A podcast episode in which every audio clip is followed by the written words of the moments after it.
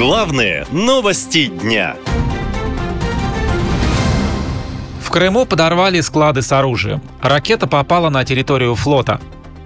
Если точнее, во время атаки вечером 18 октября ракета попала по территории складов вооружения Черноморского флота. По данным источников Астра, одна из ракет попала на территорию войсковой части в районе поселка Сахарная Головка под Севастополем. Именно там находится склад вооружения Черноморского флота России.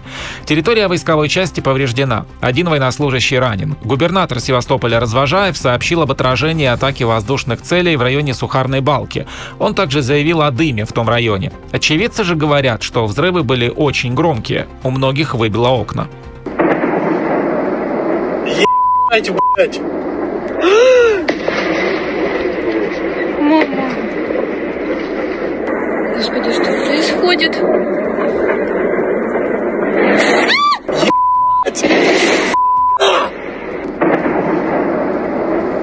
Телеграм-канал ЧП «Севастополь» также сообщил о сильном взрыве прямо над Инкерманом. Позже в Севастополе объявили воздушную тревогу. Движение морского и наземного общественного транспорта приостановили.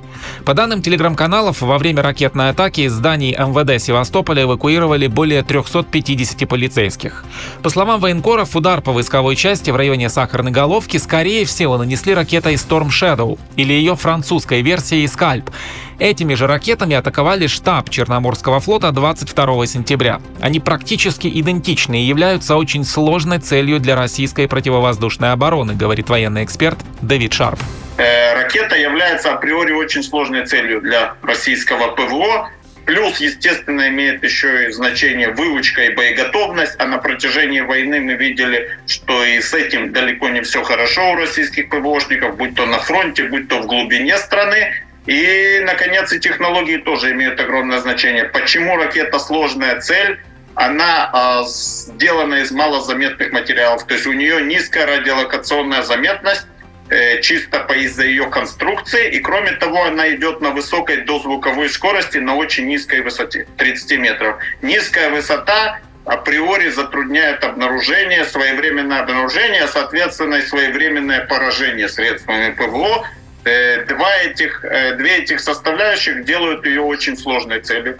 Вообще взрывы и тревоги жители Севастополя стали слышать уже регулярно. Ранее в ночь на 13 сентября произошла, пожалуй, одна из самых мощных атак по Черноморскому флоту в Севастополе за все время СВО. Судя по сообщениям очевидцев, атака продолжалась больше часа. В результате российская армия потеряла сразу два важных судна – большой десантный корабль «Минск» и подлодку «Ростов-на-Дону». По словам экспертов, восстановлению они не подлежат. По подсчетам расследователей проекта «Орикс», с начала СВО в России повреждено или уничтожено 6 16 кораблей, в том числе ракетный крейсер «Москва» и большой десантный корабль «Саратов». Крым и дальше будет подвергаться атакам, поскольку Украина считает полуостров своей территорией, а значит легитимной целью, говорит военный аналитик Ян Матвеев. Все это такая большая масштабная подготовка к второй попытке наступления на Южном фронте, на мой взгляд, чтобы измотать российские войска, лишить их э, боеприпасов, лишить их там, офицеров, командования, нарушить их логистические связи, нарушить уже выстроенные да, командные цепочки, внести такой некий хаос и просто измотать э, противника, а потом уже атаковать и добиваться результата. Так что можно ожидать, что таких ударов будет больше, они будут регулярны, ну и мы буквально видим это. Российским системам ПВО будет крайне сложно противостоять дальнобойному современному вооружению, которое получил Киев, говорят эксперты. По их словам, ежедневные взрывы в Крыму говорят о том, что Украина не откажется от попытки вернуть полуостров и будет делать для этого все возможное. То, что в Крыму небезопасно, понимают и крымчане. Многие оттуда уже выезжают. Ранее представитель украинской разведки посоветовал жителям Крыма держаться подальше от военных объектов и административных зданий. Наша лента. Веселим, сообщаем, удивляем.